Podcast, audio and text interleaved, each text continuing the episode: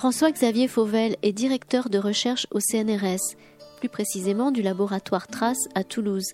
Il est historien, spécialiste de l'Afrique. Jeudi 8 novembre 2018, François-Xavier Fauvel présentait à la librairie Ombre Blanche l'ouvrage qu'il a dirigé, L'Afrique ancienne, paru chez Belin. En présence des chercheurs, historiens et professeurs Caroline Robion-Brunner, Michel Barbaza, Julien Loiseau et Jessie Colliez une rencontre inscrite dans le cadre du festival L'Histoire à venir. Bonne écoute à toutes et à tous.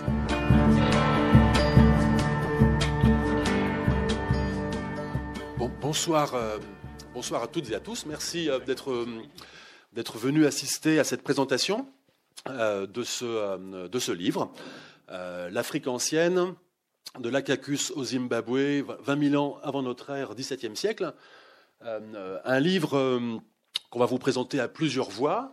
Euh, donc non seulement euh, moi-même, François-Xavier Fauvel, euh, directeur de recherche au CNRS à Toulouse, Jessie Colliez, qui est chercheuse au CNRS, également à Toulouse, archéologue, au même laboratoire, Trace.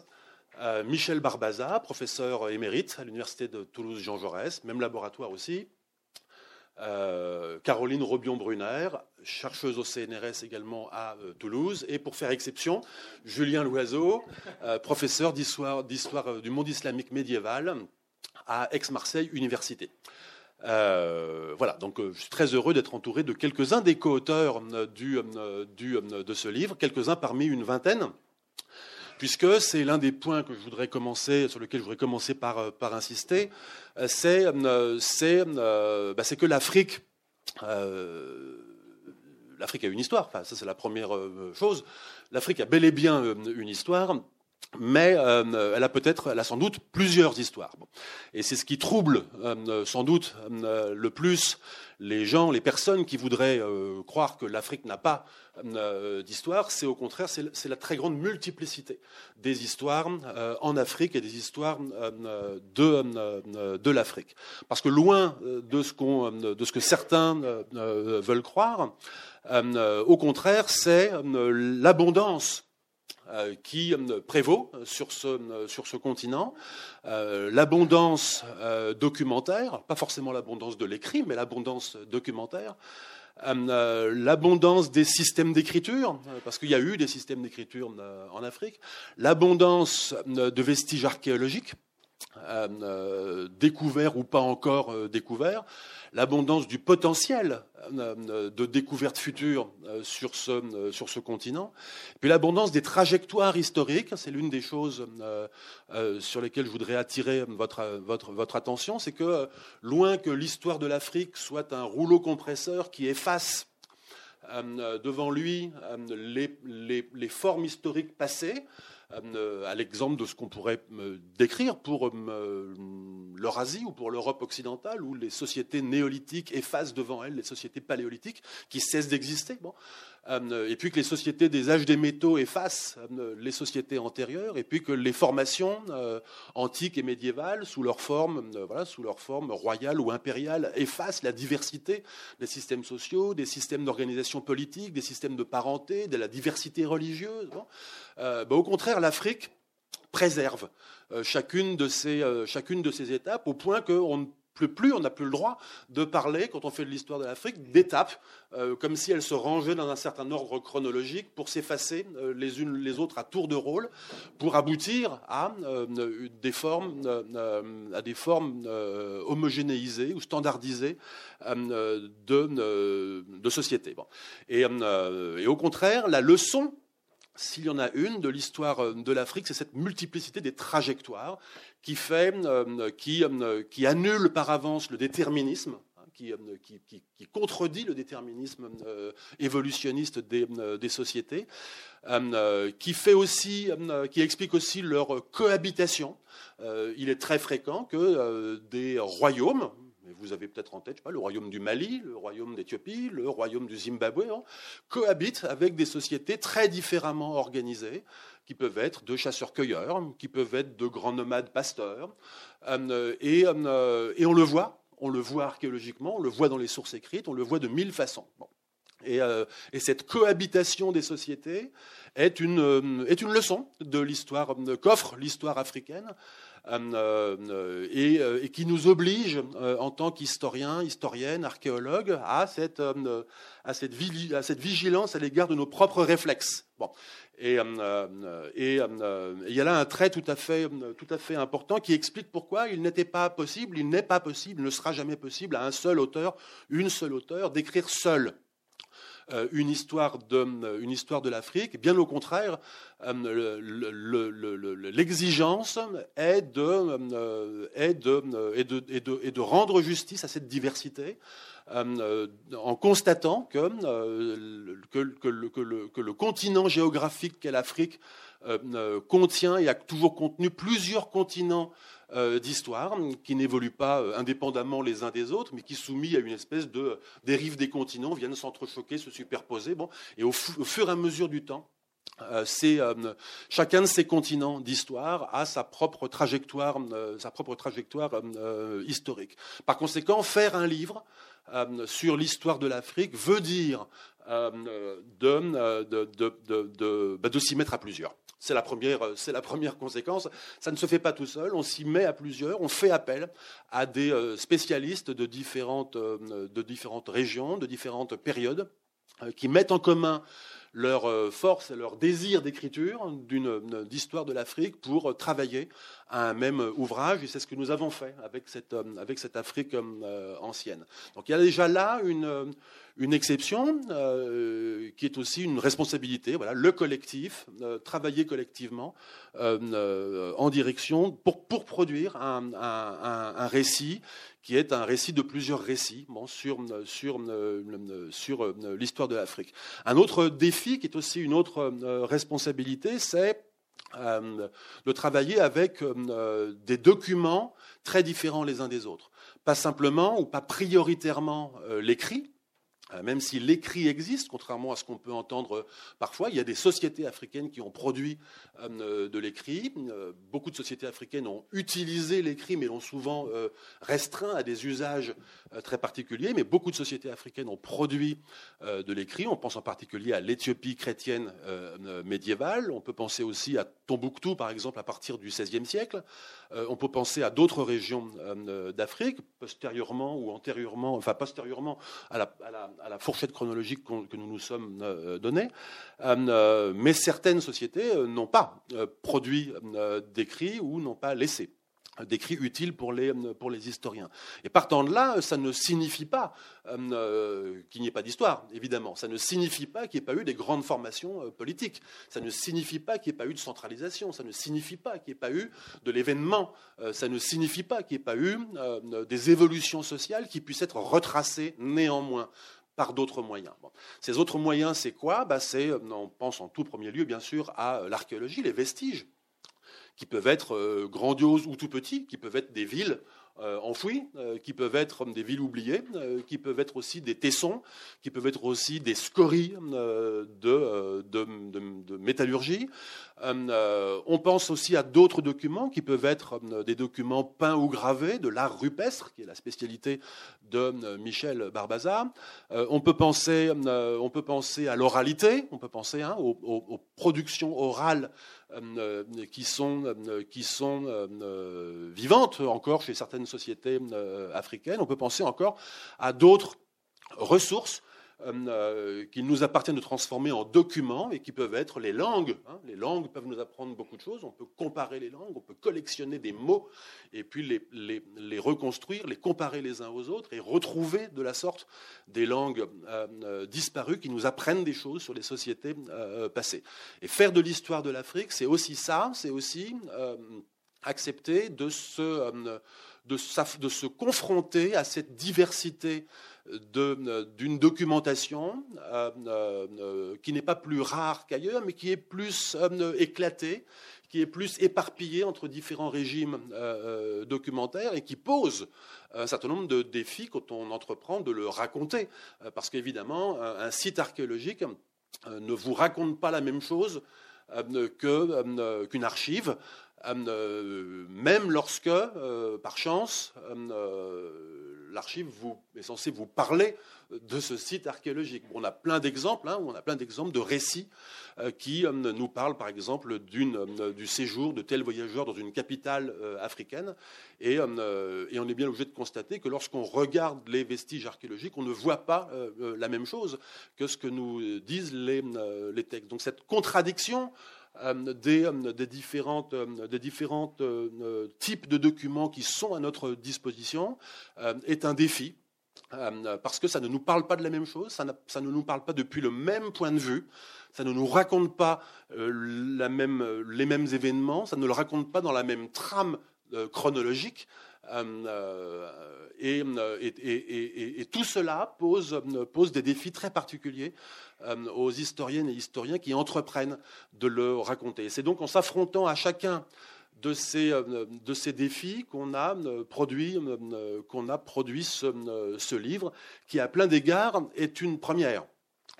Une première dans la collection Mondes Anciens, que dirige Joël Cornette, que certaines et certains d'entre vous connaissent peut-être déjà pour avoir, pour avoir acquis le volume sur l'Égypte ou sur la Mésopotamie ou d'autres. et une première dans le paysage des publications sur, euh, sur l'Afrique, puisque euh, puisque euh, bah, il n'y a pas d'ouvrage équivalent.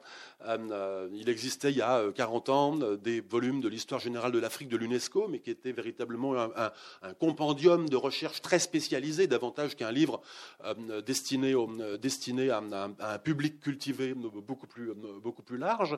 Et, et une première tout court, parce qu'il fallait justement en passer par s'affronter, par l'affrontement avec ces différents, ces différents défis. Euh, et il manquait bah, la bonne configuration d'auteurs disposés, à le, à le faire et à faire cet effort d'aller euh, produire pour chacune des régions, des périodes ou des phénomènes euh, abordés dans ce, dans ce livre, de produire une narration qui, qui, récapitule les, tous les savoirs, y compris parfois des savoirs pas encore publiés, des savoirs tout neufs, des découvertes archéologiques très, très récentes, euh, etc. J'en finirai très rapidement avant de passer la parole à mes, à mes, à mes collègues. Euh, qui, qui, chacune et chacun d'entre eux vous, vous, vous, parleront à tour de rôle, en, insistant sur plusieurs choses, sur, sur un, un, autre caractère novateur du, du, livre qui réside aussi dans, son, dans sa très riche iconographie, à la fois les cartes et les, et les images, qui sont un, un bon moyen euh, de mesurer pour chacun de nous euh, ce que nous connaissions, ce que nous ne connaissions pas et ce que nous pensions connaître. Euh, et, cette iconographie très riche, très, inattendue parfois, nous a aussi comme auteur souvent surpris. Euh, voilà, parce parce qu'en allant chercher ce avait ce dont on avait entendu parler, voilà, en, contactant d'autres collègues un peu partout sur Terre pour leur demander des images du site archéologique qu'ils fouillent depuis quelques années ou de tel objet préservé dans tel musée, voilà, ça nous a à chaque fois euh, euh, obligés à aller faire l'enquête sur l'authenticité de cet objet, sur bon, et, et, on a fait des choix. on a par exemple éliminé on pourrait s'attendre, dire que, hein, à un livre sur l'histoire de l'Afrique, on pourrait s'attendre à voir, par exemple, euh, ce qu'on rencontre souvent dans les beaux livres, c'est-à-dire de des statues, des, statues en bois, des statues en, céramique, etc. Il y en a très peu dans le livre. Il y en a très peu dans le livre parce qu'en fait, on, mesure, il y a un chapitre qui porte sur, sur ça, on mesure en fait que que euh, bah, l'authenticité de beaucoup de ces objets est contestable dans le meilleur des cas, euh, que dans beaucoup de cas aussi il s'agit d'objets pillés dont le contexte d'origine a a complètement disparu. Et là où des musées peuvent, avec beaucoup de désinvolture, nous mettre en bas de la vitrine euh, une étiquette qui nous fait croire que euh, le lieu d'origine, que la date, euh, que l'attribution ethnique sont sûrs. Bon, en réalité, tout ça, pour dire le moins, est très farfelu et, très peu d'objets peuvent nous servir de, véritables documents. en réalité, beaucoup d'autres choses peuvent servir de documents, des sites archéologiques, bien sûr, euh, mais aussi des paysages, mais aussi des robes de vaches, mais aussi euh, des, déchets euh, de cuisine ou d'artisanat, beaucoup de, beaucoup de choses de ce type-là. Et nous avons pris un plaisir, et je dirais même un malin plaisir, pour chacune de ces illustrations, à l'accompagner d'une épaisse légende, d'une épaisse description à côté qui est un guide.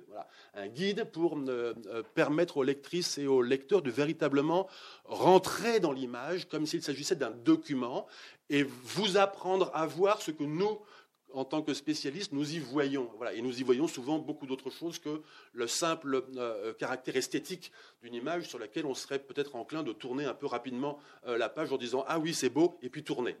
Et euh, il y a beaucoup d'autres choses que la valeur esthétique de ces, objets, monuments et sites archéologiques, pages de livres anciens, etc. Il y a beaucoup d'autres choses que, nous pouvons voir dans des, dans des images et nous pouvons voir des paysages comme des, comme des palimpsestes, comme des, comme des, comme des, comme des strates d'histoire. Euh, et euh, nous pouvons voir des petits vestiges, a priori assez frustes, comme des témoins très très parlants d'activité.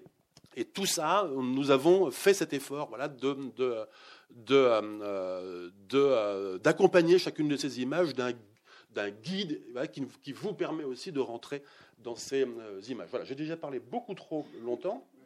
Et je vais passer la parole bah, tout de suite à, à, à Jessie. Euh, bonsoir à tous, euh, Jessie Colliez, merci François-Xavier Fauvel. Donc, euh, comme François-Xavier Fauvel l'a dit, je suis archéologue, néolithicienne, préhistorienne et spécialisée sur une période, une période clé de l'histoire de l'humanité, celle qui voit le passage des chasseurs-cueilleurs aux agro-pasteurs donc une période de mutation euh, des sociétés, une période d'apparition d'innovation technique. Donc euh, cette, euh, cette, période dans l'histoire de l'humanité va s'opérer notamment sur le continent africain au sein de différents foyers à partir du dixième millénaire avant notre ère. Et ce changement majeur dans l'histoire de l'humanité euh, consiste surtout donc en ce passage d'une économie dite de prédation, c'est-à-dire les populations pour vivre, pour se nourrir, vont prélever euh, euh, dans la nature les denrées dont elles ont besoin via la chasse, via la collecte, via la pêche vont ensuite finalement passer à une économie dite de production, c'est-à-dire non plus seulement prélever dans la nature les denrées, mais désormais les produire elles-mêmes, les contrôler, en obtenir un excédent via la domestication animale, via la domestication végétale, et vont donc aussi obtenir, euh, vont les thésauriser. Donc avec l'émergence des sociétés de production, c'est-à-dire euh, ce qu'on appelle aussi plus communément euh, le néolithique, vont s'opérer différents changements dans, dans, le, dans, les sociétés, notamment la sédentarisation, puisque désormais on va exploiter des champs, on va exploiter un élevage, donc on va se fixer de manière plus stable dans le paysage. Donc c'est l'émergence aussi donc, des premiers villages. C'est aussi le renforcement de différentes innovations techniques, comme l'artisanat potier, donc tout ce qui est du domaine des céramiques, dont on va avoir besoin pour stocker ces nouvelles denrées euh, cultivées. Et c'est aussi donc l'émergence des inégalités sociales, la hiérarchisation des sociétés, puisque désormais on thésaurise des denrées que l'on produit, eh bien il y aura des sociétés qui vont euh, contrôler ces denrées, les avoir, et d'autres sociétés qui vont les consommer, qui en auront besoin. Donc en fait, finalement, euh, dans ce moment de l'histoire de l'humanité, vont s'opérer différents changements. Je vais vous parler euh, d'ici quelques instants de cette illustration. je voulais d'abord vous dire aussi que pour expliquer justement ce changement dans l'histoire de l'humanité, l'émergence des agro-éleveurs, les archéologues suivent en général trois, trois orientations pour, pour, comprendre ce changement.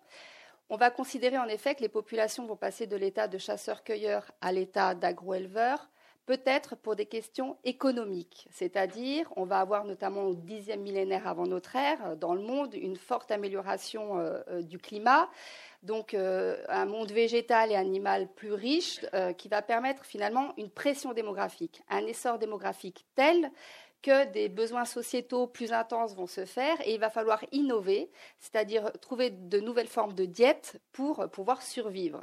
Donc on peut penser que l'on devient agro-pasteur pour peut-être euh, compenser un besoin sociétal euh, pour se nourrir. La deuxième raison, qui est aussi souvent avancée par les archéologues, c'est celle qu'il faut euh, à l'homme un certain bagage social, un, certain bagage culturel pour être capable finalement de s'émanciper de sa nature, c'est-à-dire ne plus seulement prélever les denrées dans la nature, finalement la subir, mais il en est finalement capable aussi de s'en emparer, de la contrôler. Il faudrait donc une forme de maturité intellectuelle pour passer des chasseurs-cueilleurs aux agropasteurs. C'est ce qu'on appelle chez nous, archéologues et préhistoriens néolithiciens, la révolution des symboles. Et la troisième raison, qui est souvent avancée par les archéologues pour expliquer ce changement dans l'histoire de l'humanité, c'est celle qui est liée au déterminisme environnemental. C'est-à-dire que euh, l'homme déciderait finalement de euh, développer de, euh, de nouveaux modes alimentaires, donc par la domestication animale, par la domestication végétale, parce qu'il pourrait être soit poussé encouragé par un climat favorable. Par exemple, il fait bon, euh, les denrées sont facilement accessibles, les ressources se renouvellent. On décide donc de s'installer auprès de ces denrées, de se stabiliser, et finalement, on va petit à petit contrôler ces denrées et transformer les animaux sauvages en animaux domestiques. Ou alors, au contraire, on va être contraint par, cet environnement, par ces changements climatiques. Et dans ce cas-là, on va être obligé d'innover parce que, par exemple, on rentre dans une phase de sécheresse, le milieu est plus aride, euh, les denrées que l'on avait l'habitude d'exploiter euh, se font de plus en plus rares. On introduit donc de nouvelles euh, denrées, comme les têtes de bétail, pour survivre. Donc vous voyez qu'il y a trois clés de lecture pour expliquer le changement des chasseurs-cueilleurs aux agro-pasteurs dont celle euh, du déterminisme environnemental. Donc cette illustration, c'est celle euh, d'un bassin lacustre. Donc euh, on se situe dans la corne de l'Afrique, entre l'Éthiopie et Djibouti, donc au cœur de la vallée du Rift. cette zone présente un lac, le lac AB, que vous voyez figurer en bleu sur l'illustration en haut. Et donc j'avais envie de vous montrer cette illustration parce qu'elle permet de, poser plein d'idées tout d'abord, euh, il, faut, imaginer, donc ça s'appelle un modèle numérique de terrain. Modèle numérique de terrain, c'est finalement une visualisation en 3D d'un environnement géographique. Les archéologues se servent de ces modèles numériques de terrain pour avoir une image de la topographie d'un espace.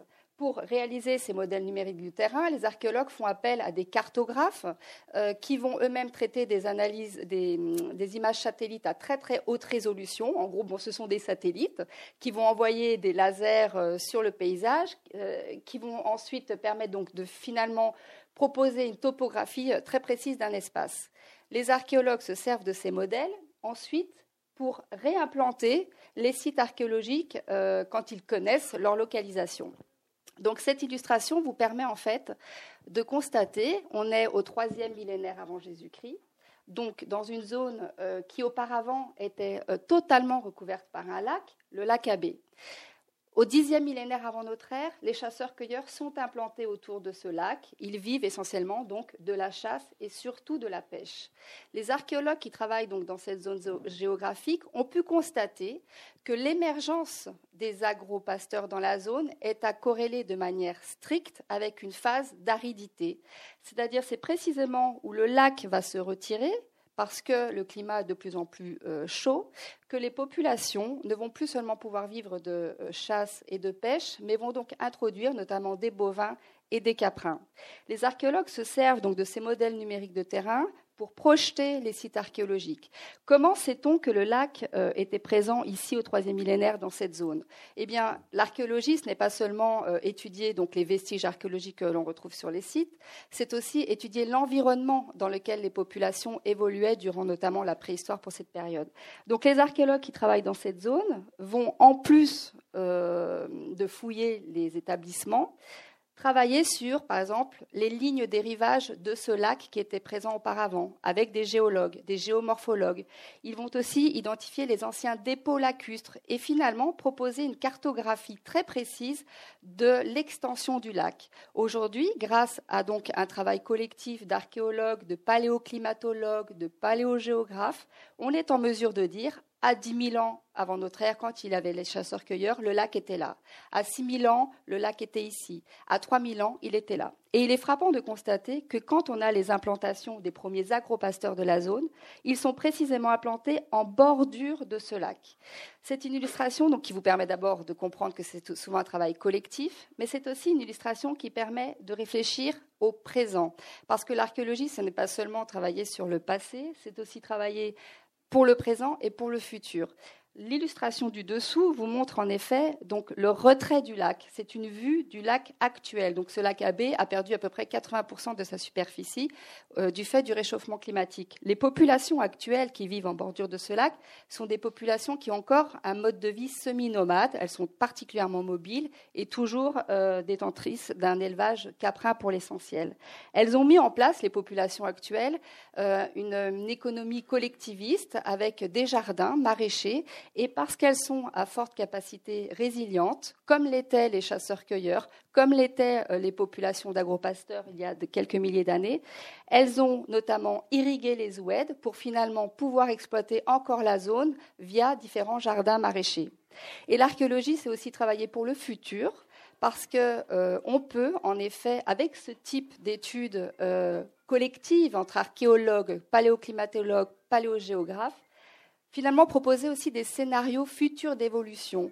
Car à décrire euh, des évolutions sur des milliers d'années de la manière dont les populations se sont adaptées à ces contraintes environnementales, à décrire la manière dont ils se sont implantés autour d'un bassin lacus, comment finalement ils en ont puisé des ressources ou comment ils ont subi des phases arides et de sécheresse, eh bien, on peut être aussi en mesure finalement euh, de se projeter dans l'avenir. Donc, c'est ce qu'on appelle chez nous, les archéologues, la rétroaction. On essaye, en décrivant le passé, de proposer finalement des modèles d'évolution des populations et de proposer aux, futures populations également, euh, éventuellement, des solutions euh, pour finalement s'adapter, notamment ce qui nous concerne ici, au réchauffement climatique. Voilà, je vous remercie. Merci, euh, merci Jessie. Alors, ben, moi j'ai mis les diapos dans un ordre totalement aléatoire. je ne sais pas du tout ce qui vient après. Ah, ben, après c'est de l'art rupestre, donc c'est Michel. Très bien. Bien. Je, je, reprendrai la totalité de l'introduction de Jessie Colliez parce que si c'est le hasard, c'est bien fait. Mais je pensais que c'était. Bon, ça, c'est bien fait, quoi. Donc la totalité de, de, de, de, réflexion parce que ça, on entre dans le même sujet, mais plus au nord, dans le, au Sahara à partir de cette euh, peinture rupestre qui provient du site de Jabaren, au Tassili Nadjer, donc dans le nord du massif euh, du Hogar, du massif centro-saharien, et qui nous montre un groupe d'humains, hommes, femmes et enfants, bon, il faut des détailler, mais enfin, bon, je pense que c'est assez clair, accompagnant euh, trois bovins, trois ou quatre bovins, et ce qui est intéressant, c'est que euh, la totalité de cette euh, fresque, on peut dire comme ça, euh, a été conservée dans, dans un état justement de, conservation tout à fait, tout à fait remarquable. C'est d'ailleurs en partie la justification de, de mon choix. entrer directement dans cette image me conduirait à passer sous silence une période, une longue période qui couvre les, qui couvre les entre 9000 et 5000 ans, au cours de laquelle le Sahara a connu plusieurs phénomènes particulièrement, particulièrement importants, particulièrement intéressants pour le développement de l'activité humaine. Euh, je citerai, je ne vais pas en faire un, inventaire complet, mais enfin, je citerai par exemple les précipitations très abondantes qui déterminent, l'image est un peu abrupte, un peu, un peu trop schématique, mais qui déterminent un Sahara vert, c'est-à-dire un Sahara verdoyant, bien sûr, de prairies, de steppes également, avec des cours d'eau actifs, avec beaucoup de lacs, énormément de lacs. Pensez par exemple que le lac Tchad, hein, qu'on voit qui est, en, qui est en train actuellement de se rétrécir considérablement, on retrouve le phénomène euh, qui a été décrit précédemment, le lac Tchad est arrivé pratiquement au pied du Tibesti. Enfin, ça fait ces 2000 km. C'est une véritable mer intérieure. Et ce n'est qu'un exemple. Il y en a beaucoup d'autres. Hein. Le bassin du Chari, par exemple, était en relation avec le bassin du Nil. Quasiment, il y a des animaux qui sont passés, enfin des animaux aquatiques qui sont passés d'un bassin à l'autre. C'est vous dire euh, l'importance de, ces, précipitations qui ont déterminé un, cadre de vie particulièrement favorable pour les populations de chasseurs-pêcheurs cueilleurs, collecteurs. Et cette abondance de ressources naturelles, des chasseurs, hein, des, prédateurs, a permis euh, un contexte particulièrement, particulièrement dynamique, d'abord d'un point de vue démographique, il y a un succès réel, peut-être également donc, euh, un milieu qui est inventif. Et j'en veux pour témoin l'apparition très précoce de la céramique. Dès le 9e millénaire, 9e millénaire, il faudra attendre trois ou quatre millénaires pour voir cette invention particulière, euh, qui ne fait pas tout le néolithique, hein, faut pas se bercer d'illusions, mais enfin cette invention assez extraordinaire apparaître chez nous, donc un décalage important. Dès le 9e millénaire, la céramique est bien attestée, ce n'est pas, pas qu'un seul site, c'est plusieurs sites. La céramique est attestée dans au Sahara. Il y a bien donc une inventivité, une dynamique, une dynamique démographique, je l'ai dit, mais également euh, économique, également sociale.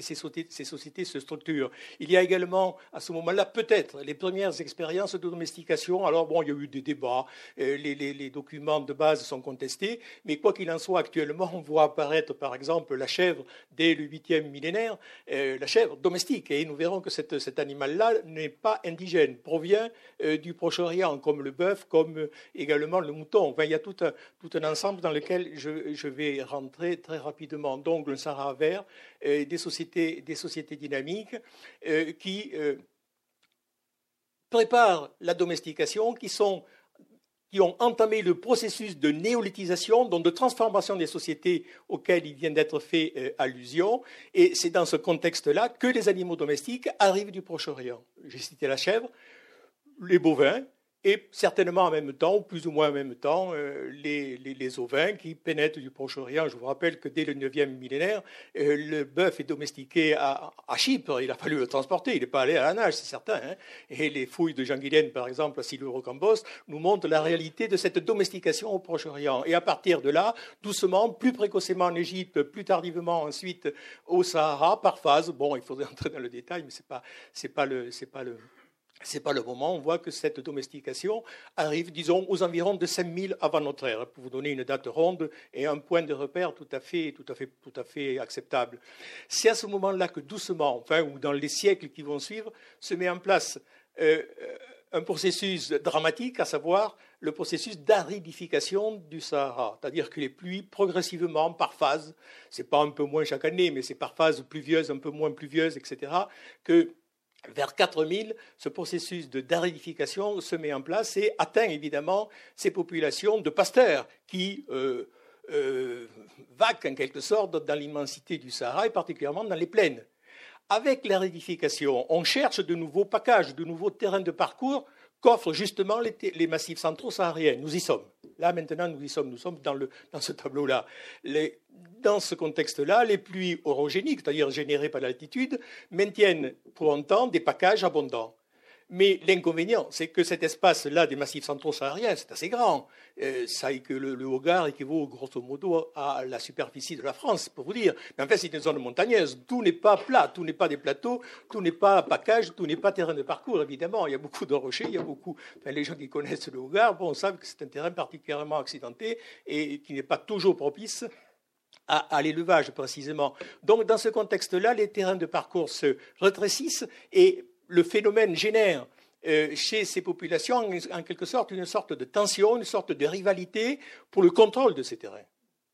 Et c'est là que se pose la question pourquoi de l'art? À quoi correspond-il? Là, nous avons certainement une bonne illustration de ce qu'on peut appeler ce phénomène de transhumance entre la plaine et la montagne. Mais l'art en même temps, et c'est la question que moi personnellement je me suis posée, pourquoi de l'art? Pourquoi de l'art plutôt que rien? À quoi sert-il? Quel est son rôle?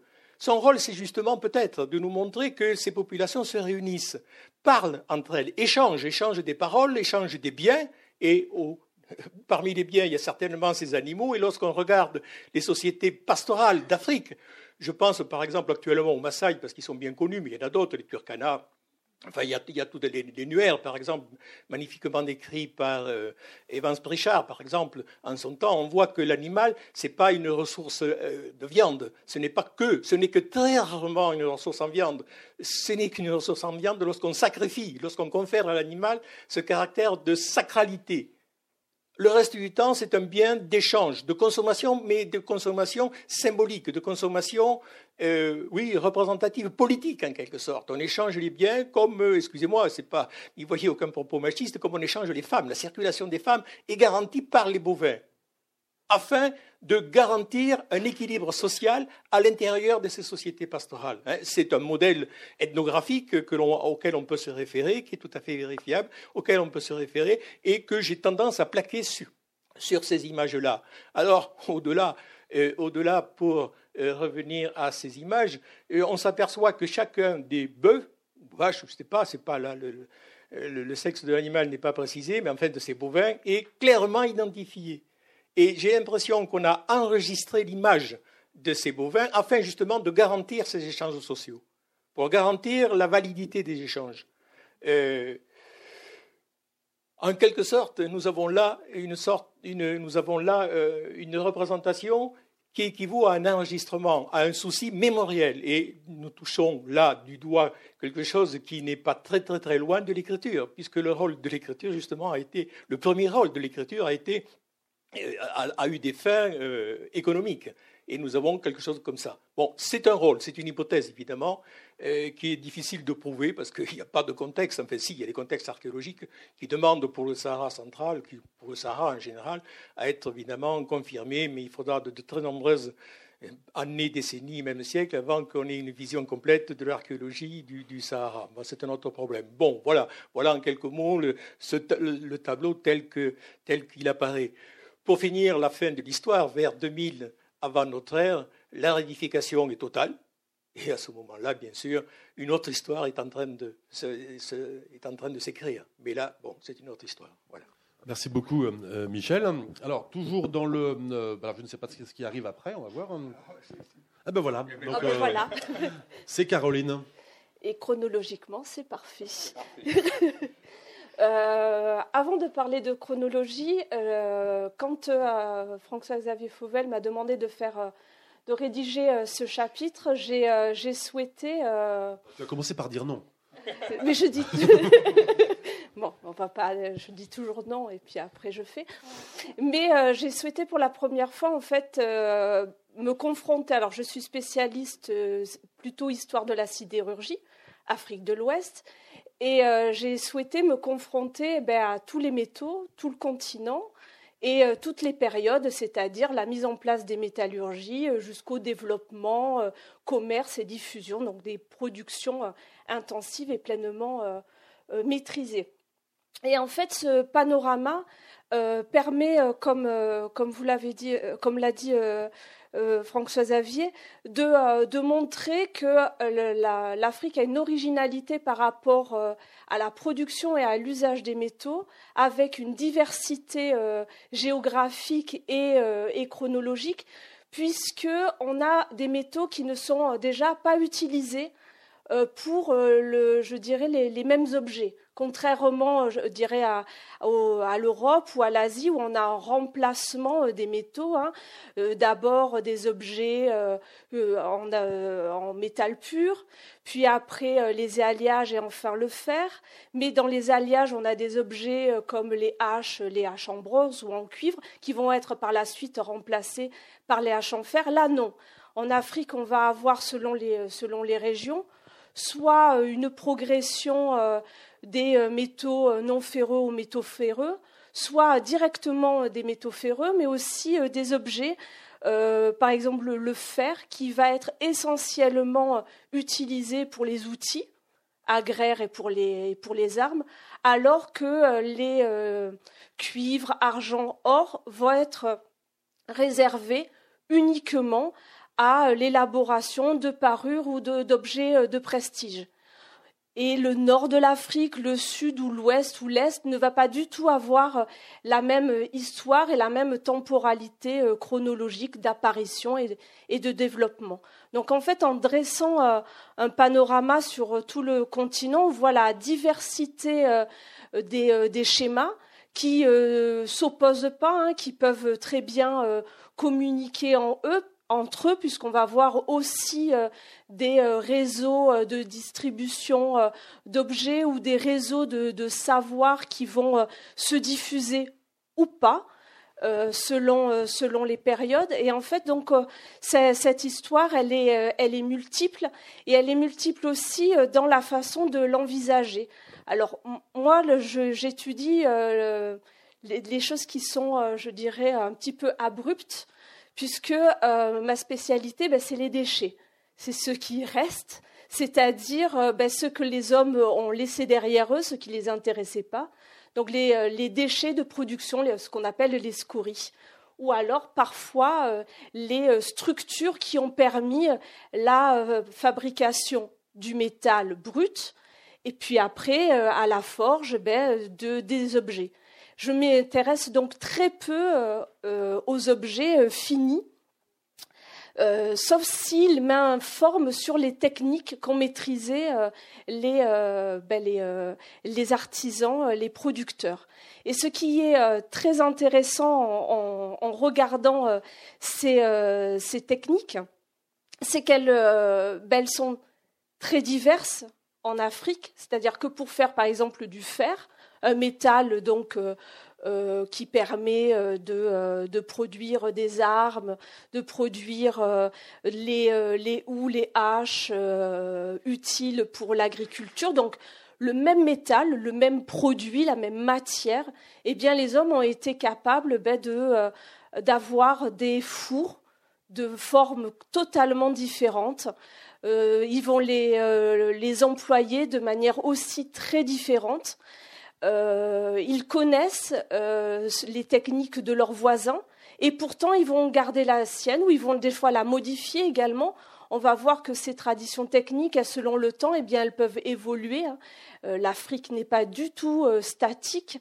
Elle, elle, peut évoluer ben, au gré des demandes, au gré de l'économie, des politiques ou euh, de l'acquisition de nouvelles matières premières, ou alors euh, la pénurie de matières premières va peut-être arrêter euh, certaines techniques. Et là également, c'est un peu une écriture qu'on est en train de regarder, une identité technique où on voit que des populations, par exemple, qui n'ont pas forcément l'écriture, hein, par exemple au, sud du Sahara, vont énormément investir dans les techniques, dans cette diversité cité technique, peut-être pour se reconnaître, euh, pour affirmer, pour pouvoir avoir une identité euh, propre qu'elles vont euh, transmettre à leurs descendants et que ça soit pour la métallurgie, mais également dans la poterie, reconnaître dans les marchés tel et tel produit pour savoir s'ils viennent bien de tel ou tel village.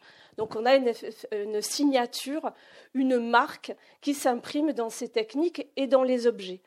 Euh, donc c'est aussi à travers euh, l'étude des métaux et des métallurgies qu'on voit combien il est difficile hein, de euh, savoir la profondeur, je dirais, chronologique. Quand on étudie les ateliers, bien l'archéologie nous permet de les dater mais les objets ne sont pas forcément, je dirais, une preuve de la maîtrise technique, puisqu'on peut acquérir l'objet euh, euh, d'une autre population. Donc il faut faire toujours la différence entre euh, l'objet et l'atelier. Et les plus vieilles dates sont souvent des dates qu'on a acquises avec les objets, puisque les objets en, métal étaient très précieux, puisqu'on est dans les dans les débuts. Donc parfois, ils ont été euh, mis dans des sépultures, rarement laissés euh, euh, dans l'habitat, mais donc ont été, je dirais, conservés, préservés. Et on a peu d'ateliers qui nous permettent de relier ces objets à de la production.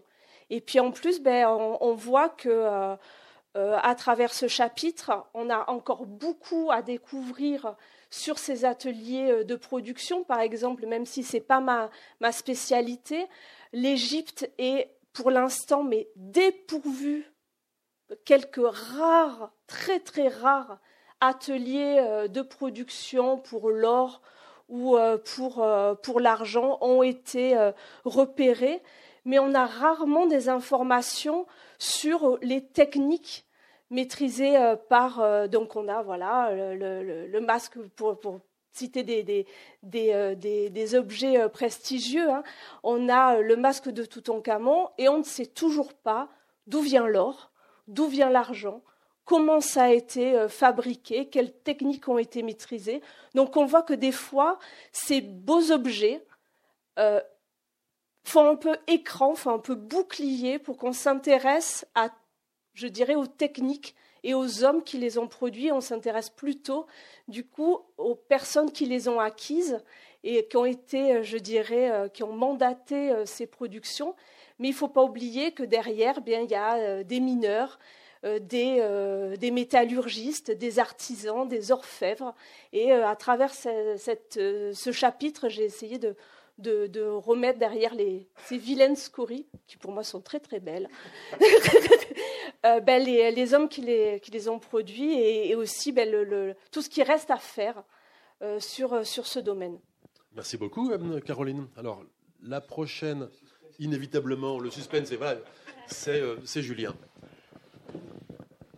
Merci beaucoup. Alors, euh, François Xavier, en, introduction, évoquait euh, et insistait à juste titre sur la, multiplicité des histoires, la multiplicité des trajectoires historiques euh, qu'ont connues les sociétés africaines.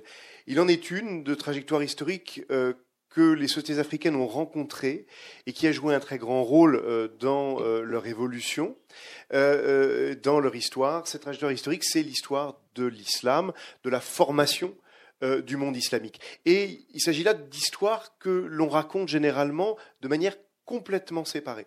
Je veux dire par là que euh, euh, jusqu'à présent, jusqu'au livre que, dont François Xavier a été l'architecte, au fond, l'histoire de l'islam n'avait guère sa place dans la façon dont on essayait de comprendre dans la longue durée les sociétés africaines et, leur trajectoire historique. Et inversement, euh, l'Afrique faisait partie de ces euh, territoires lointains, de ces périphéries que les historiens du monde islamique euh, n'examinaient que d'un œil négligent, hein, en préférant se, concentrer sur les territoires centraux de l'histoire islamique, essentiellement, disons, le Proche-Orient.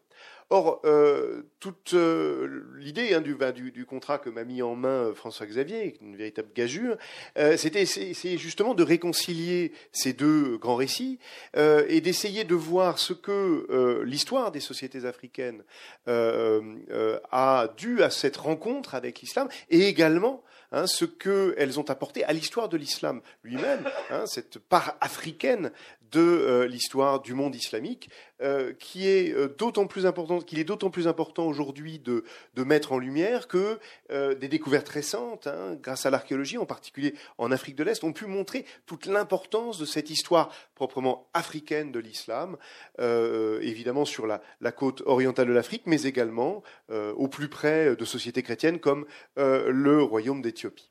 Alors, euh, euh, je reviens au point de départ de cette rencontre hein, entre euh, les sociétés africaines et, l'islam en train de se former. Cette rencontre, elle a d'abord été évidemment une rencontre guerrière.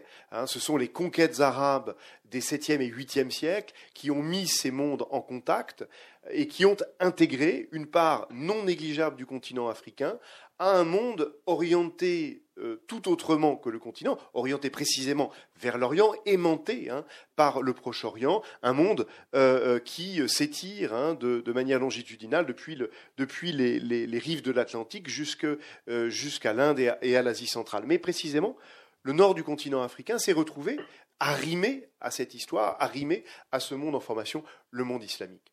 à cette première phase hein, d'intégration, phase guerrière, phase violente, euh, au, cours de laquelle d'ailleurs les, sociétés concernées n'ont eu qu'un rôle euh, passif hein, de, résistance puis euh, d'intégration de, ce monde, ont succédé d'autres phases d'intégration de l'Afrique au monde de l'islam et des phases qui ont concerné d'ailleurs des espaces de plus en plus loin hein, des limites du premier empire arabe.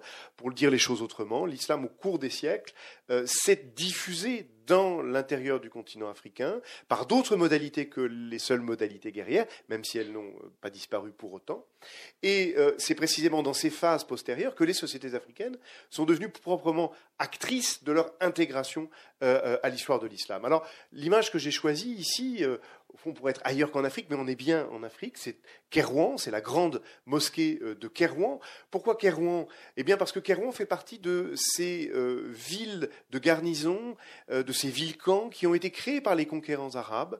ils en ont créé en Irak, ils en ont créé en Égypte, ils en ont créé au Maghreb. Kérouan est fondé en 670 par les premiers conquérants arabes d'un territoire qui couvrait l'actuelle Tunisie et l'est de, de l'Algérie.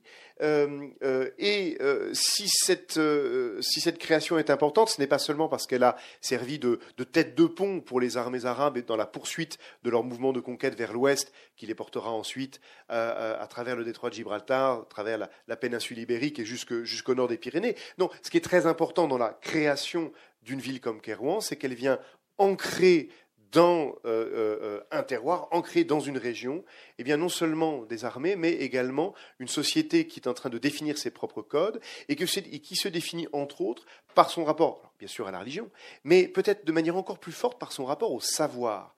Hein, ce qu'on appelle en arabe le, ilm, le savoir, qui, ne fait qu'un avec ce que nous appelons religion. Ne pas oublier que ces grandes catégories hein, euh, euh, que nous appelons religion ou économie, euh, ces grandes catégories, c'est la pensée moderne qui les commence à les distinguer, à les façonner et à les distinguer les unes des autres, qu'à une époque relativement récente, mettons à partir du XVIIe, XVIIIe siècle pour le millénaire médiéval, qui est euh, le, temps dans lequel j'inscris mes recherches, évidemment, ces distinctions-là ne sont, pas valables. Je, reviens à, mon histoire.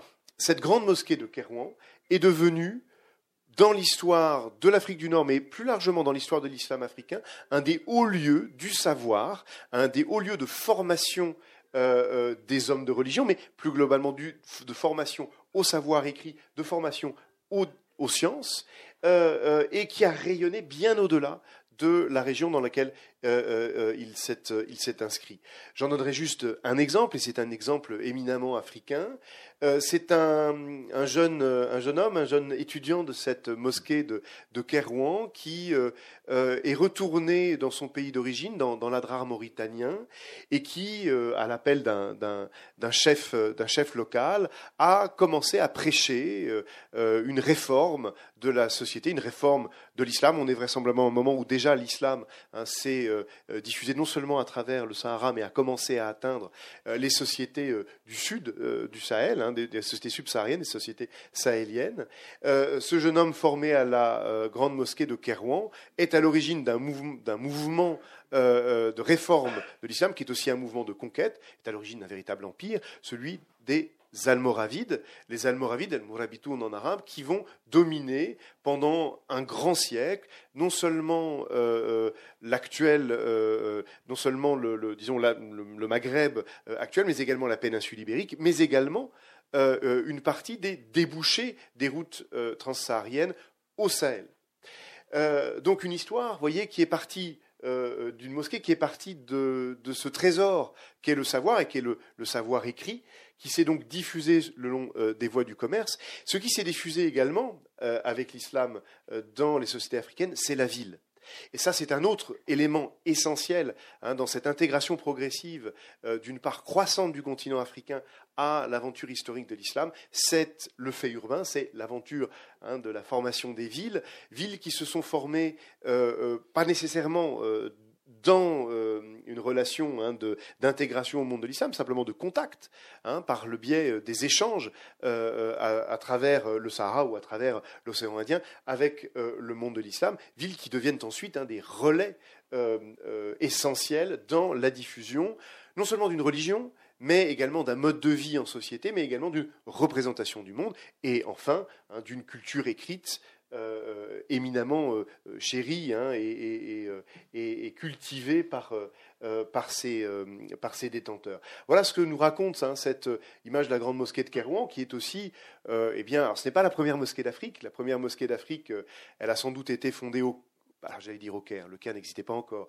mais dans une ville qui allait être l'embryon ensuite hein, du Caire, Fustat, fondée par les conquérants arabes en, 641. Ce n'est donc pas la première mosquée du continent africain, mais évidemment, elle fait partie de ces premières, de ces premières mosquées qui ont ensuite essaimé.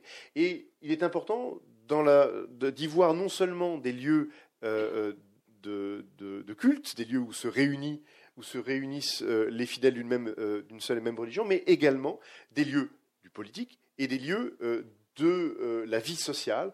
Hein, les mosquées, c'est les lieux où euh, siégeaient les juges, où les juges rendaient la justice. Ce sont également des lieux d'enseignement. C'est cet ensemble-là qui se diffuse le long des voies du commerce, mais également le long des voies de la guerre, dans une part croissante du continent africain au cours du millénaire médiéval, et qui aboutit, c'est peut-être le meilleur symbole hein, de cette, de cette euh, infusion à euh, l'extraordinaire histoire de Tombouctou au XVIe, XVIIe siècle, qui devient un grand centre de savoir islamique, mais cette fois-ci au Sahel, hein, de l'autre côté de ces euh, voies transsahariennes. Ah, merci beaucoup, Julien. Je ne sais pas si on a. Ah ben non, on n'a pas tout à fait fini. J'avais prévu aussi quelque chose pour moi. alors, je ne vais pas vous parler là de du chapitre que j'ai moi-même écrit dans le livre qui porte sur les royaumes du Sahel, dont tu viens de toucher un mot, voilà les royaumes de Ghana, du Mali, euh, Gao, euh, Tombouctou, euh, son rail, enfin Tombouctou dans le, et au cours du au cours du Moyen Âge. Je laisse ça aux lectrices et, et aux lecteurs, mais voilà, j'ai pris une image qui est une image que je trouve, qui est dans le livre elle aussi, que je trouve très intéressante parce que d'abord elle attise immédiatement la curiosité, mais diable, qu'est-ce qu'on voit? Et, euh, euh, et, elle, dit beaucoup de choses sur ce euh, qu'il nous faut apprendre à voir lorsqu'on est historien de, l'Afrique à partir d'une image comme ça, mais à la fois très belle, très esthétique. L'archéologue qui a fouillé ça a pris le, a pris le soin de, faire balayer le paysage, d'épouster le, le, paysage pour arriver à produire cette photo qui est un élément de preuve, qui est un élément, un document archéologique qui nous dit beaucoup de choses. On voit, on voit des trous qui sont des trous de poteaux. Euh, euh, que vous voyez un petit peu partout, des alignements de, trous, de, trous de poteaux. Et puis on voit ces, aires circulaires, voilà, euh, dont on voit assez bien qu'elles tronquent les trous de poteaux. Donc les aires circulaires sont postérieures aux trous de poteaux. Alors première question, c'est diable, pourquoi des gens sont-ils allés faire des espèces d'aires circulaires dans un endroit assez désertique où il y avait ou, d'autres juste avant eux avaient fait des trous de poteaux? Bon, en fait, l'histoire est plus épaisse que ça. il s'est passé beaucoup de choses. Et, il y a beaucoup de choses sur cette image que vous ne voyez pas, mais qu'on peut reconstituer grâce à une image comme, euh, comme, euh, comme celle-là. Imaginez d'abord un paysage beaucoup plus vert. Euh, qu'aujourd'hui. Hein. Imaginez que l'aridification n'est pas passée par là. On est, on, est au, on est au Soudan. On est au Soudan, on est dans les environs, on est à Kerma, voilà, donc, dans le, dans le Nord-Soudan actuel. Et donc l'aridification n'est pas encore passée par là, et euh, donc il faut imaginer un paysage beaucoup plus euh, vert qu'aujourd'hui avec un sol, un sol au-dessus de ça, un sol végétal au-dessus de ça. Et puis dans ce sol végétal qui couvrait euh, de probablement de quelques décimètres, hein, voilà, au-dessus, au-dessus de ça, imaginez 30 cm de sol, de la terre. Et dans ce sol, des gens ont planté des poteaux. Ils ont fait des trous de 30 à 50 cm. Hein. ils ont fait des trous dont il reste aujourd'hui donc 10 à 20 cm. Hein. et ils, ont planté des, ils ont planté des poteaux en bois qui dépassaient donc on peut imaginer, un ou deux mètres, euh, le niveau actuel que vous, euh, que vous voyez. Ils ne se sont pas contentés de planter des poteaux n'importe comment, ils ont fait des alignements de, euh, de, poteaux. Et entre ces poteaux, ils ont rempli avec de la terre. Ils ont fait en fait, en fait sur ces palissades en, poteaux, ils s'en sont servis comme armature euh, d'une épaisse enceinte, une très épaisse enceinte, qui pouvait faire, euh, bah, vous voyez, on a une armature ici, une palissade, une palissade, une palissade, une palissade, voilà, six rangées, et qui servait à fabriquer une espèce de mur artificiel en terre, qui est une véritable enceinte, qui entoure véritablement une véritable ville. Hein. On est 3000 avant notre ère, hein. une véritable ville qui est entourée d'un très épais euh, mur en terre, arrimé sur des palissades de, de, poteaux. Et puis la ville a son histoire, c'est la ville de Kerma. Elle a son histoire qui dure, dure quelques, siècles, et puis là-dessus, elle est abandonnée. Et, euh, sur ce sol, sur ce sol que vous ne voyez donc toujours pas, hein, mais qui est maintenant un ou deux mètres au-dessus de ce sol euh, que vous voyez là, d'autres gens arrivent. Et, euh, et partant du niveau de circulation qui est le leur, donc probablement un ou deux mètres au-dessus de ce que vous me voyez, ils s'amusent à creuser des tombes.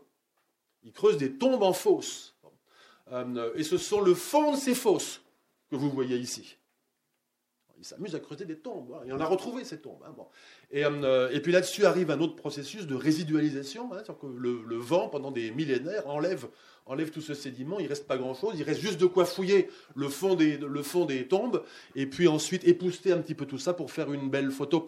Et euh, ça vous donne. Voilà, cette, image, en réalité, est un, résumé de toute une série de processus d'accumulation, puis de résidualisation, de transformation du paysage, d'abord vert, habité, urbanisé, euh, désanthropisé, transformé en nécropole, euh, résidualisé, puis fouillé, qui laisse toute une série de vestiges, mais qui laisse aussi toute une série de choses qu'on ne voit pas, qu'on ne voit plus, mais qu'on peut reconstituer. l'histoire d'un paysage, l'histoire d'une occupation, l'histoire d'une ville, l'histoire d'une nécropole et l'histoire d'une fouille. C'est aussi ça, faire de l'histoire de l'Afrique, c'est arriver à travailler avec ce genre de négatifs qui se superposent les uns aux autres et qui laissent des histoires, euh, qui laissent des histoires complexes et très épaisses. Voilà, c'était tout. Euh, C'était tout, en effet. Et, euh, et, voilà, on voulait aussi vous laisser beaucoup de temps pour des questions. On a présenté là que quoi, cinq des, enfin, des, de tout petits résumés de 5 des, de cinq des chapitres du livre qui en compte 23 ou 24. Et euh, un mot peut-être avant de vous laisser la parole sur la façon dont le livre est organisé. Une très grosse première partie du livre, les deux tiers ou les, ou les, oui, les deux tiers du livre est organisé de façon euh, chronologique et aborde des, euh, des grandes formations politiques, avec un premier chapitre qui, récapitule les questions qu'on peut se poser sur les relations entre l'Égypte pharaonique et, l'Afrique, et puis la Nubie, on est donc à Kerma, là, bon, dont on vient de, parler, et puis voilà, on, aborde les uns après les autres des, différentes régions prises dans un ordre euh, euh, chronologique, pas forcément des pays, ça peut être de plus vastes régions. Euh, dans le cas du chapitre de Julien, par exemple, c'est voilà, cette Afrique, cette Afrique islamique médiévale qui couvre, un, grand tiers nord du continent, africain. Et puis une deuxième et puis ce, voilà, cette première partie vient s'arrêter aux alentours du XVIe ou, ou XVIIe siècle. Et puis une deuxième partie rebat complètement les cartes.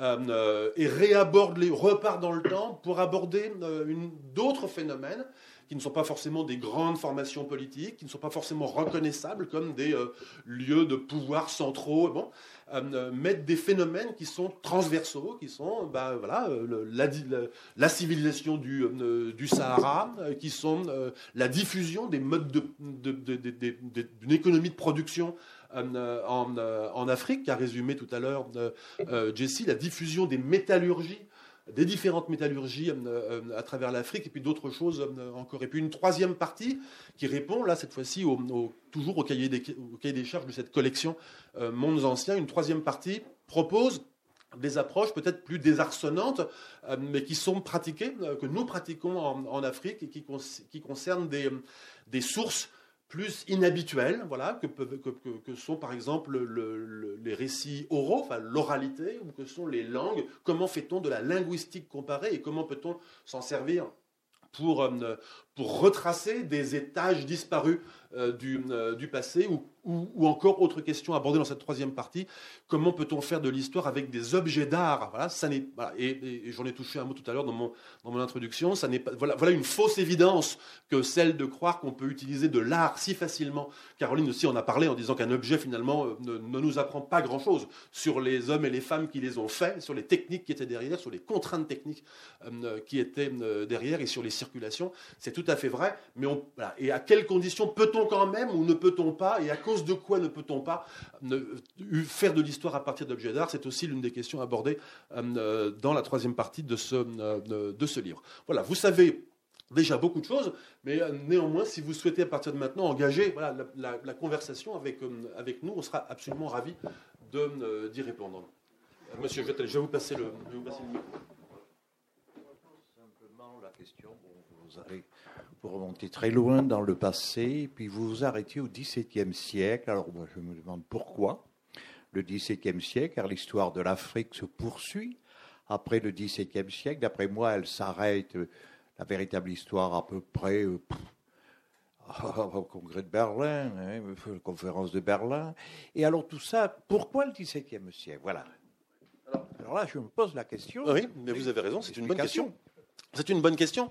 Euh, il y a plein de façons, comme vous savez, de périodiser de l'histoire. Bon, et euh, il y a une façon euh, assez euh, classique de périodiser l'histoire africaine, c'est de dire l'histoire coloniale, celle qui commence vers le Congrès de Berlin, fin du XIXe siècle, le partage de l'Afrique entre bon, et l'histoire coloniale jusqu'au présent, et puis et puis quoi, et puis avant.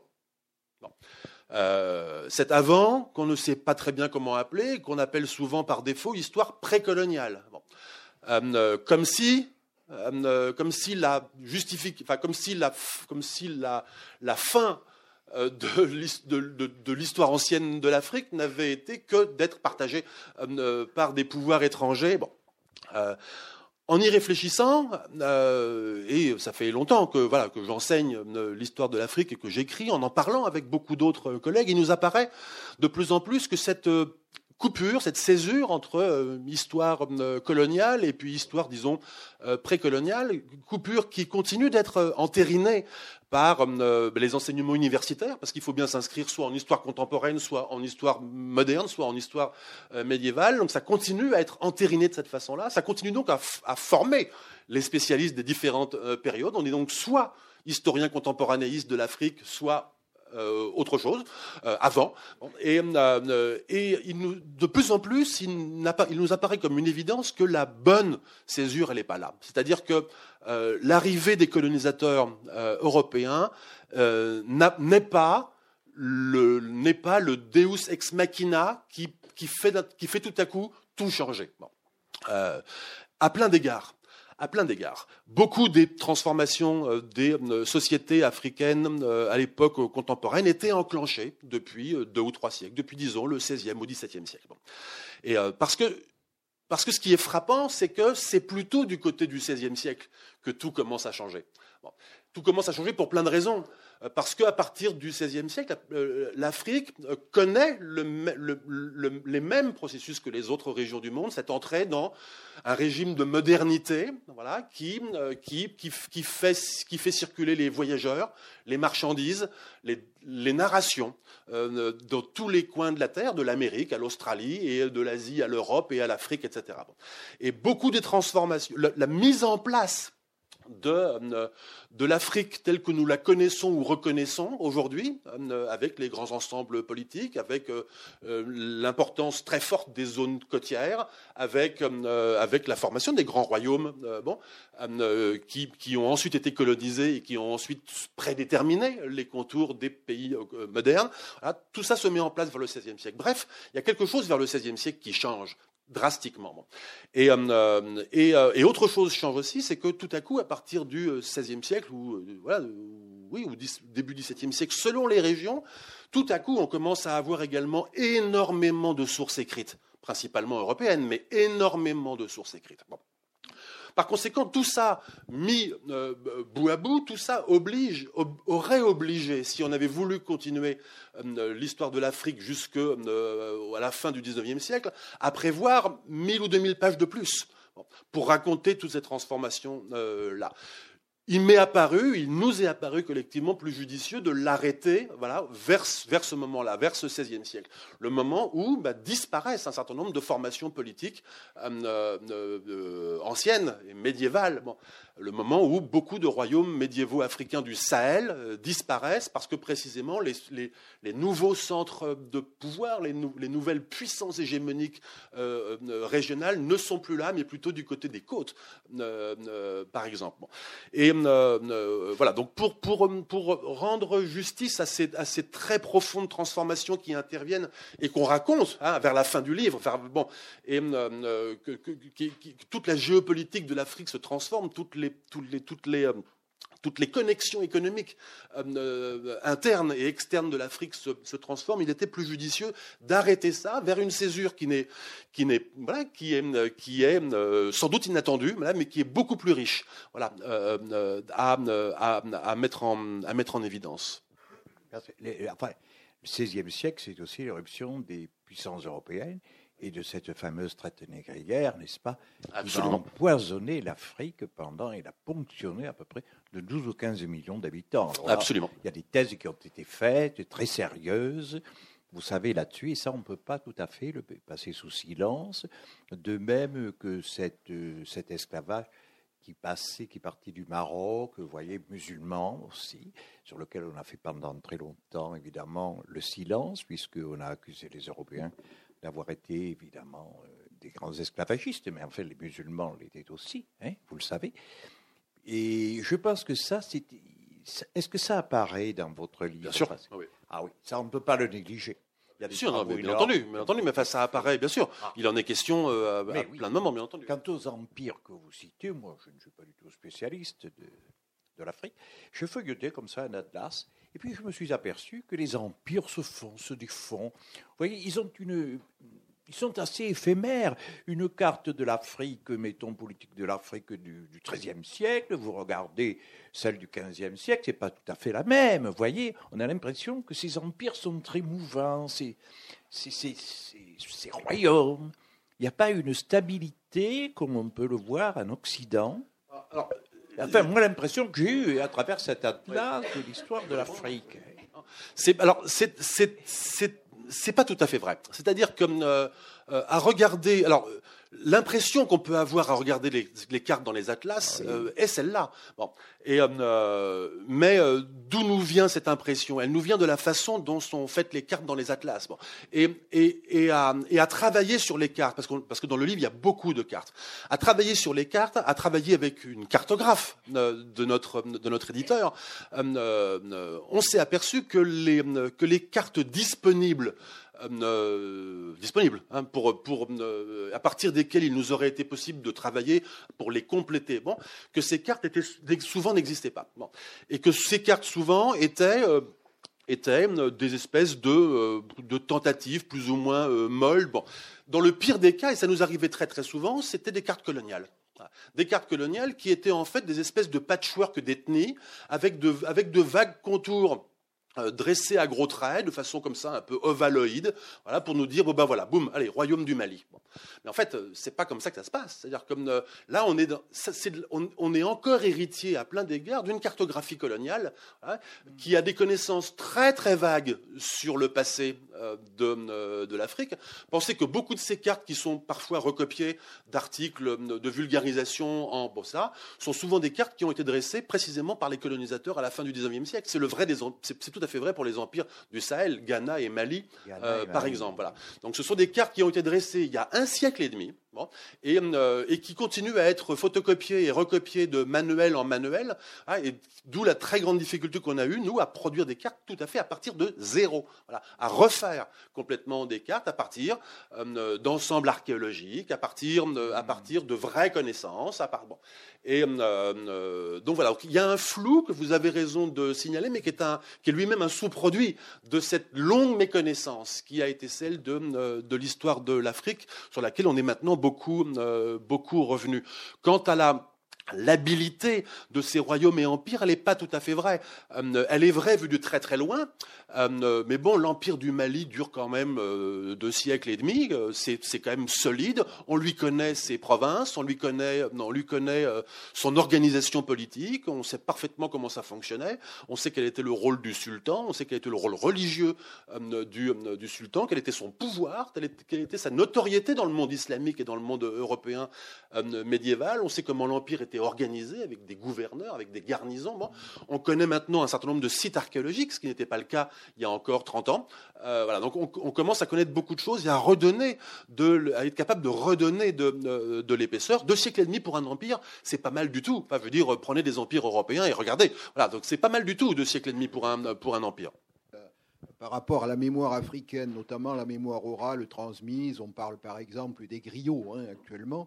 Euh, est-ce qu'il y a sur la période dont vous parlez, par exemple sur la fin du Moyen Âge ou sur le XVIe siècle, une mémoire transmise utilisable dans les, dans les traditions orales euh, que l'on peut encore entendre aujourd'hui? Alors, c'est encore une, je, monopolise encore la parole pour vous, pour vous répondre. C'est l'une des questions qui est abordée par l'un des auteurs euh, dans le, euh, dans le livre. Comment peut-on utiliser ces savoirs oraux?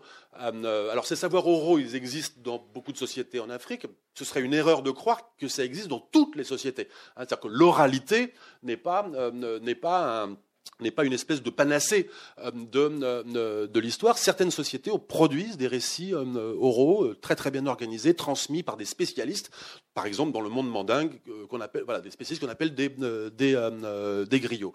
Et il y a des gens, on a un certain nombre de collègues en Afrique ou en France ou ailleurs qui travaillent sur ces traditions orales qui sont et, le collègue qui, qui fait ce chapitre là dans le dans le livre montre très très bien de quelle façon on travaille ce type de, de, documents, de quelle façon on peut éditer ces documents et s'en servir pour reconstruire des choses, et quel piège il faut, éviter dans la reconstruction de ces, dans l'utilisation de ces traditions orales, une utilisation qui ne peut pas être une utilisation naïve et, qui, qui, requiert, exactement comme pour éditer un manuscrit ou pour fouiller un site archéologique, des compétences, des précautions etc. Euh, en règle générale, ces traditions orales euh, permettent de remonter euh, assez aisément, lorsqu'elles sont complètes, deux, trois, voire quatre siècles. Tous les spécialistes aujourd'hui s'accordent pour dire qu'il y a une espèce de butée de la mémoire aux alentours du XVIe siècle. Voilà, le, moment où, lorsqu'on peut comparer ces traditions orales avec avec croiser cette tradition orale avec d'autres informations, euh, de voyageurs européens par exemple, ou d'autres témoignages, on s'aperçoit que le XVIe siècle est le moment où la mémoire compacte des, événements et des, euh, personnages euh, autour d'une seule figure, et mélange des personnages folkloriques ou mythologiques avec des, avec des Donc il y a une espèce de, il une espèce butée, une espèce d'horizon pas, pas, facilement dépassable des traditions orales qui nous permettent de remonter trois siècles et puis, de venir buter contre le, contre le XVIe siècle. Il y a néanmoins quelques exceptions.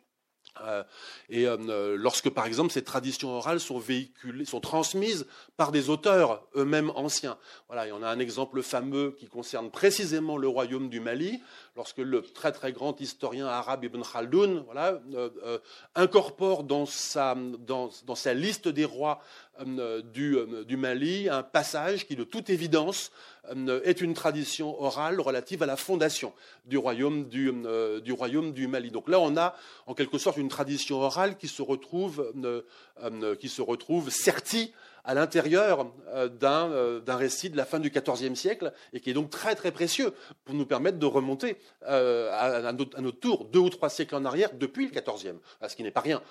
Et depuis la fin du XIVe ou le début du XVe. Donc voilà, donc on, a ce, type de documentation qui nous permet effectivement de travailler, même si pour ce qui est de notre périodisation, elle tombe pour l'essentiel. Son utilité euh, tombe principalement en dehors de la période chronologique que nous nous sommes, euh, que donnée. Vous parlez de l'influence de Kerouan. Euh, Averroès, ce qui travaille sur Aristote, euh, par quel cheminement lui est arrivé tous ces textes traduits par les Arabes? Et est-ce que c'est par le Caire, Kerouan, Fès ou par cabotage naval Est-ce qu'on sait oui, ce sont, des choses qu'on sait assez bien, c'est-à-dire que et là, là, on voit évidemment, euh, ça illustre parfaitement ce que ce que j'ai tout à l'heure sur cette idée que c'est une histoire qui est orientée différemment euh, dans l'espace. Hein. c'est une histoire qui vient de l'Orient et qui va vers l'Ouest, mais à, laquelle participent euh, un certain nombre de sociétés africaines. Alors, pour répondre précisément à votre question, l'essentiel du travail de traduction effectué depuis euh, les corpus euh, scientifiques anciens, en particulier grecs, mais pas seulement, persans, indiens, vers l'arabe. Ces traductions, elles ont été effectuées à Bagdad, hein, euh, au, au 9e, 10e siècle. voilà, c'est un, peu avant, ça commence. c'est une politique qui est, décidée par le calife al-Mamoun au, début du, du 9e siècle. Mais évidemment, ça, ça va ensuite circuler dans cet immense corps qu'est le monde islamique. Et là, ça circule effectivement jusque euh, au Maghreb et en Al-Andalus, d'une part, jusque euh, en Inde, d'autre part, mais également euh, dans, l'ensemble des, pays d'Afrique intégrés à ce, monde-là. Donc là, c'est là où, là, de ce point de vue-là, l'histoire africaine illustre très bien aussi le fonctionnement hein, du monde islamique, qui est un, grand corps irrigué par, par des routes où circulent non seulement des marchandises, des hommes et des femmes, mais aussi des idées, des livres. Hein, et ce qui a permis à des textes de traverser comme ça des distances considérables. Entre, mosquées, entre le oui, les, voilà, c'est des lieux de copie, c'est des lieux de copie et de conservation des manuscrits, tout à fait. Et Kerouan est un des hauts lieux hein, de, de, copie de manuscrits. Euh... Ah, c'est pas par la mer en tout cas. Voilà. Non, non, non c'est vraiment de ville en ville, effectivement, par les, les, les, livres circulent de, voilà, de bibliothèque en bibliothèque De la bibliothèque de Tombouctou, euh, à partir du, partir du XVIe siècle, euh, procède exactement de ce phénomène-là. C'est-à-dire que voilà, on a, des, on a des, notables de, Tombouctou qui, à partir du XVIe siècle, achètent euh, des livres produits dans le reste du monde islamique, produisent eux-mêmes des chroniques historiques, qui sont des documents historiques qui nous sont très utiles aujourd'hui pour reconstituer l'histoire de cette région-là, y compris l'histoire antérieure au XVIIe siècle. mais mais voilà, les, bibliothèques du Sahel se sont constituées de cette façon-là par, euh, par, euh, acquisition euh, dans, les centres, islamiques du Maghreb et puis, de, et puis, de la, et puis des autres régions du monde, du monde islamique. Hein. Et juste pour ajouter un, petit mot, euh, dans ce processus hein, de diffusion du savoir et, des, livres, euh, le, pèlerinage à la Mecque joue un rôle essentiel. En particulier hein, pour, les sociétés musulmanes du Sahel, c'est le moment du pèlerinage qui permet hein, d'accéder à des ressources en particulier en termes de savoir, euh, qui, vont, euh, qui vont ensuite circuler hein, et revenir avec les pèlerins. Euh, et le livre est également un attribut symbolique extrêmement fort du statut acquis par celui qui est allé jusqu'à la Mecque, hein, voilà, le, le trouver. je regarde votre couverture, donc il y a une fourchette chronologique. Et au-dessus, il y a quelque chose qui ressemble à une fourchette géographique. Est-ce que vous pouvez nous en dire plus? Oui, alors c'est pour faire un jeu de mots de l'Akakus au Zimbabwe. Voilà, c'est de A à Z.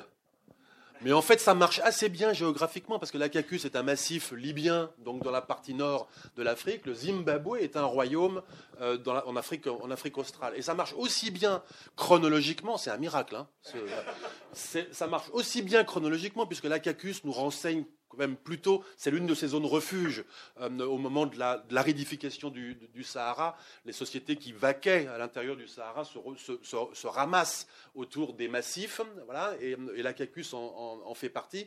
Et ce qui fait qu'un massif comme celui-ci, comme le Hogar ou comme d'autres, deviennent en quelque sorte des espèces de conservatoires voilà, de, de, sociétés, mais aussi de plantes, d'animaux, etc.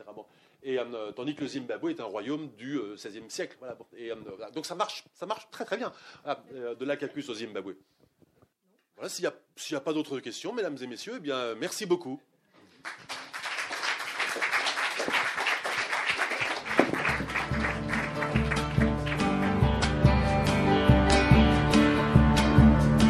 Il s'agissait d'une rencontre avec François-Xavier Fauvel autour de l'ouvrage L'Afrique ancienne, paru aux éditions Belin, à la librairie Ombre Blanche le 8 novembre 2018. François-Xavier Fauvel a aussi publié notamment Le rhinocéros d'or, Histoire du Moyen Âge africain, chez Alma en 2013, Convoquer l'histoire Nelson Mandela, chez Alma en 2015, ou encore À la recherche du sauvage idéal, au seuil en 2017.